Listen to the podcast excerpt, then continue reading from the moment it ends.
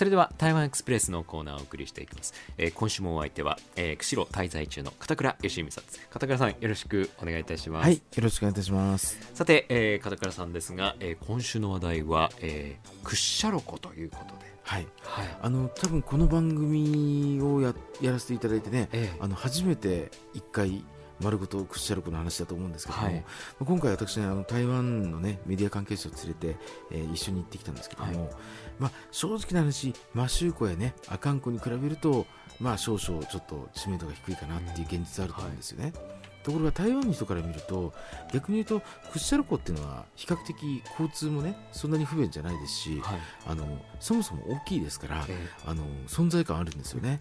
で今回その行く前にですねそのコースをダの一つ見せた時にあこのクッシャルコってとこ行ってみたいって結構言われたんですよね、えー、でじゃあ逆にどういうことを知ってるのかっていうふうに逆に聞いてみたんですけども、はい、クッシャルコで台湾の人がね結構感激しているのはまず白鳥。はい、え白鳥が特にこう冬場に、ええ、あのこうあの砂湯の部分だけこう凍らないじゃないですか。ね、はい、あの辺りに集まる白鳥とかの写真を見てみんな感動する。であの実際にこれも聞いた話なんですけどあの白鳥って見るとすごく綺麗なんだけど声を聞くと結構下品だったりしますよね。ああいうのがねみんなやっぱりこうよく知ってるんですよね。はいあの面白いなと思いましたね。あとその砂湯なんていうのもまあ台湾ちょっとないですからね、あれはね、あの非常に興味深いみたいですね。えー、今回ですね、あのクッシャロ湖あのプリンスホテルさんにお世話になったんですけども、はい、あのー、まずね結構まあその記者たちが感激してたのはあのまあディナービュッフェがあったんですよね。はいこの料理の数がすごく豊富だと、えー、でもこれは非常にあの美味しいだけでなく種類が豊富だってことが、まあ、非常に良かったみたいですね。であとはあの結構その地元の地場産品を使ってたりする、はい、例えばこうマシューのポークだとか、えー、あのそれが角煮のような状態でこう煮込んであったりあのもちろん牛乳とかヨーグルトなんかねこう美味しいものが出てきますしあと今回そのちょっとね面白いなと思ったのは、えー、山わさび、はい。ね、あれの醤油漬けっていうのが出てたんですよね、えー、でこれ私自身も全く知らなくて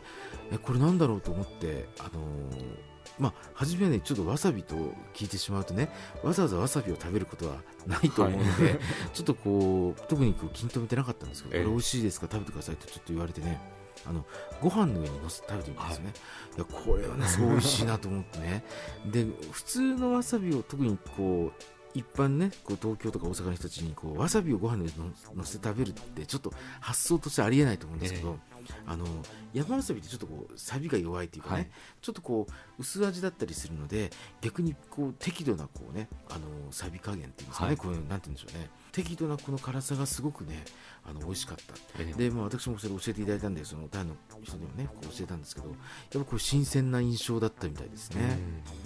まあ、こういうね地場産品っていうところにこうまだまだね隠れたこの、まあ、宝物みたいなものがね、はい、たくさんあると思うんですよね。えー、でこういうのはぜひねあの皆さんこう釧路の方があの海外の方にねアピールするときにはちょっと積極的に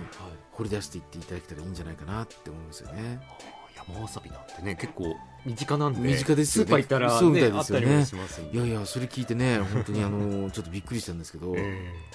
ー、まあ、こういうのもねあのちょっと発見だった、まあ、やっぱりそのビュッフェの、ね、料理の種類が豊富っていうのは、まあ、実際に印象もいいですよね、はい、あの種類が少ない量が少ないっていうとなんかちょっとこうねあのがっくりしちゃいますけども、えー、まあ、美味しいだけではなくこの種類が豊富だ、まあ、かつ地場産品をたくさん使ってるっていうのがあの非常に好印象だったですね。えー、はい。その他、まあ、クッシャルですからお風呂の方もね、ええー、有名ですけれど、ね、はい、あのお湯はですね、えー、あの台湾にもあるんですよ。はい、あの茶色くねあのした。あれはねでもあの非常にいいお湯なので、うん、あれ残念ながらね実は今回あの連れてた記者たちは温泉があることは知ってたんですけども、ええ、みんな透明な温泉だと思ったんですよね。はい、であのだからまあ嬉しいあの嬉しい期待外れって言うんですけど、はい、本当びっくりして喜んでましたけども。えやっぱりあのお湯はね非常に例えば有馬温泉なんかもね、はい、あの色のお湯って最高級のお湯ですよね、はあ、有馬温泉でね、えー、あと函館にあの八ヶ頭温泉、はい、あそこも同じだと思うんですけども、え。ー、もうやっぱりお湯としては最高レベルらしいんですよね。はいでこういうのもっとアピールしていただいたらね、えー、いいと思いますよね、あのいろんなお湯があの辺ってありますよね、はい、ですからこうどうしてもねあの一つ一つがこう見えにくいところあるんですけどもなんかあの温泉はやっぱ台湾の人にすごく受けると思うんですよね、えー、でちなみにあの台湾ではあの温泉あの色の温泉っていうのは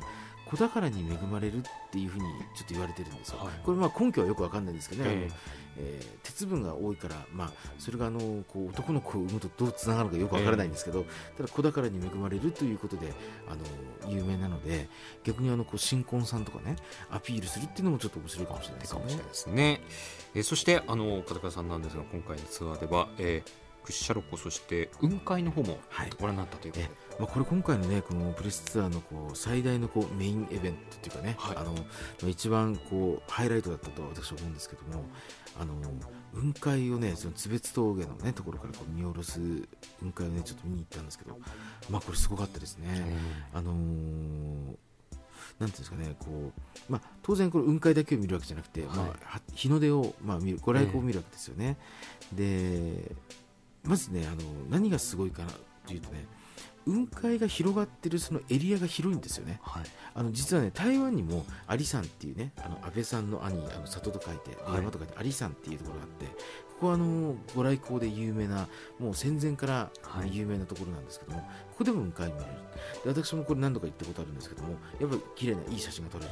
まあ、非常に感動するんですね、はい、ところがねやっぱ谷間にあるのでおのずとこう、ね、向かいにある山の山と自分の立っているところの間に雲海ってできるもんですよね、はい、でこの距離がですね、まあ、大したことないんですよ、やっぱりね、えー、でそもそも雲海っていうのはそんな広いところに雲海なんかできるわけがないんですよね、えー、あれはそんなそういう性格のもんじゃないんでね。で今回その津別峠のその、えー、その雲海を見て何よりも驚いたのは、まあ、いわゆる雲海を挟んだ対岸に当たるその山までの距離がものすごく遠い。つまりその屈しゃることを思われるところが全部雲海で埋まってるわけですよね。はい、でこのねそのまあなんて言うんですかね雲海の面積というんですかね、ええ、そのその広さがこうとにかくあれはちょっとねその、まあ、特に台湾だけじゃなく海外のお客様が見えた時にねあのぜひお連れしていただいたらね、うん、あのみんな感動すると思いますよね、まあ、他の国でどういうね雲海が見られるのかってことは私もちょっと突き詰めてるわけじゃないんですけどもあの本当広い範囲でこの本当に海みたいに、はい、あのこの雲のね海が広がるっていうのは、えー、ちょっとこう言葉を失うっていうかねあのこう本当にこう美しいものを見た時っていうのはうわーすごいとか綺麗だねとかって人間言わないと思うんですよ。ぐっとこうなんかね息を飲んでしまうっていうかこうじっとこう美しい姿を前にして自分っていうその存在とね、その大自然のこうこの対,、まあ、対話というかですねこのこのやり取りをこう目の前に広がっている大自然と自分との存在でねこの向かい合う瞬間っていうのをね、はい、じっとこう噛みしめるそういう動物だと私は思うんですね人間ってね、えー、非常にその辺ねこうストレートにそういう感じがした、はい、スポットでしたね、えー、まあ、あと今回そのまあ、津別峠のその雲海は結構確率はねあのそんなに高くないようなので、まあ、本当運次第なんですけど、多分あれですあれだったらねきっとあの雲海が見られなくても結構綺麗だと思うんですよね、はい、だから朝早起きしてそれこそ5時起きしてね行く価値はあるんじゃないですかね。でも津別峠のねその雲海を見に行くときにちょっと面白いなと思ったのはあの紅葉がね、ちょっと私たち行ったのがちょっと10月の25日になるんですけども、あの当然これも山の中なんで、あの今年はもう紅葉は終わってるよってみんなに言われてたんですよ。で残念だねって言われてたんですけど、あのー、これね、意外に綺麗だったんですよね。あのまあ、赤いその紅葉というよりはあの、まあ、黄色い、まあ、イチョウだとかね、はい、そういった系統の木の美しさがねなかなか良くてですねあの針葉樹林なんかもありますからこう緑と赤と黄色とこう混じり合ったような、はい、このまだら模様みたいなねこういうのがね意外にすごく綺麗で、ええ、まあ極端な話ね赤いだけの紅葉はどこに行っても見られますからね。この北海道ならではのねこれで雪でも降ってくれたらもっといいんですけど、えね、あの本当に多彩なこの色合いのね、はい、そのその紅葉風景っていうのが非常にこの自然がねこう織りなした本当神業としか言いようができない言いようがないようなこうあのその模様になってる、うん、こういうのはねやっぱりこうちょっと心打ちますよね。片岡さんがねあの必ずこの台湾エクスプレスでもね桜と紅葉だったら紅葉の方が皆さん人気あるっていうね、お話されてますから。そうですね、えー、でね実際に今回車でね動いていただいたんですけどあのよくねこう立ち止まってねちょっと待ってくださいって、止まってその紅葉を撮ってましてね。だからいわゆる我々の感覚で言うとその本当に赤くてすごいすごいと言われる紅葉ではないんですけども逆にその緑や黄色がいい感じで混じり合っていて例えばちょっと霧がかかってたりあとは下にこう牧草地が広がってたりする風景っていうのはこれも北海道以外ありえないですから、はい、こういうのがその、まあ、台湾の、ね、記者たちにとっては非常に新鮮だったんじゃないかなって私は思いますよね。だ実際にこう、まあ、その撮影スポットってとこに行かなくてもそれこそ屈斜路湖の湖畔を走ってるこう道路を走るだけでもねその両側にこう黄色く色づいたねイチョウなんかが見えたりして、はい。えー、非常にいい感じでしたよね。えーえー、屈斜路湖そして津別峠の雲海を、えー、記者の皆さんともに、えー、取材をされた片倉さん。今回の取材では片倉さん硫黄山もあられたということはい、えー、あのー、ね硫黄山ってねあのーまあ、台湾にもねい。わゆる活火山っていうのはあって、はい、まあ、似たようなものはあるんですけれども、はい、あのやっぱり、ね、あの規模はやっぱすごいですよね、えー、あの台湾もねもちろんすすごいというか、まあ、見どころになってるんですけども観光地になってるんですけどあの規模はやっぱすごいですよね。うん。であの特にあの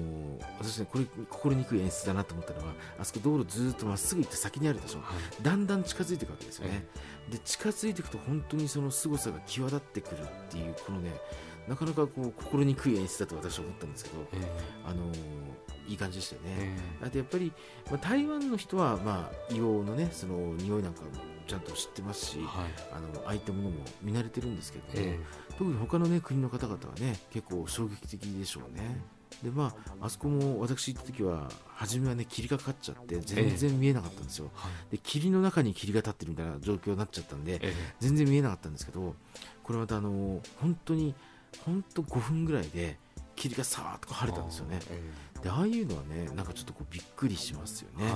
あの台湾ってね霧もちろんかかるんですけどもあとねさーっと引いてく霧っていうのはあんまりないような気がするんですよね、えー、で、まあ、実際にあの、まあ、人間の気持ちとしてもこれ心情的にも嬉しいですよね。ね。あなんか全然写真撮れなかったっていうふうに思っていたら、さーっとこう晴れてくれたっていうのはね、やっぱりこうプラスの印象ですよね、えー、これはやっぱ非常に受けてましたね。はい。手鹿川面白い場所ですよね、台の皆さんにとっても、ね。えー、あのまだまだね、こう手鹿川の場合はあの知られてないスポットが多いですから、はい。えー、あのこれやっぱりこれから大きく伸びる可能性ありますよね。えー、あの特にあのまあ、台湾の人基本的にねその温泉も好きですしね、はい、あのまあ、自然があってでその山ばっかりじゃなくてこう湖っていうこう、はい、一つのねこう風景もあってあのまあ、あと人がするほどねこう溢れ返ってないっていうところが一つの魅力かもしれないですよね。JR も止まりますね。そうですね。あとね、河合温泉の駅なんかはね、はい、もう本当にあの駅だけでも一つの感動みたいな私思うんですけど、はい、今回やっぱりみんなあの駅は感激してましたよね。ね、えー、ありますし、はい。えー、やっぱりね、台湾の人ってね、やっぱああいう建築物とか好きなんですよね。はい、で、あの河合温泉の駅なんか本当にこうじっくり写真撮ったりしてましたしね。えーあのもうちょっと JR さんね本数が増えてくれるとありがたいんですけどね。はい、えー、今週の台湾エクスプレスですが、えー、片倉さんとそして記者の皆さんが、えー、屈斜路湖を回られたということでこちらのお話をご紹介していただきました。えー、お相手は片倉義美さんでした。片倉さんどうもありがとうございました。はい、ありがとうございました。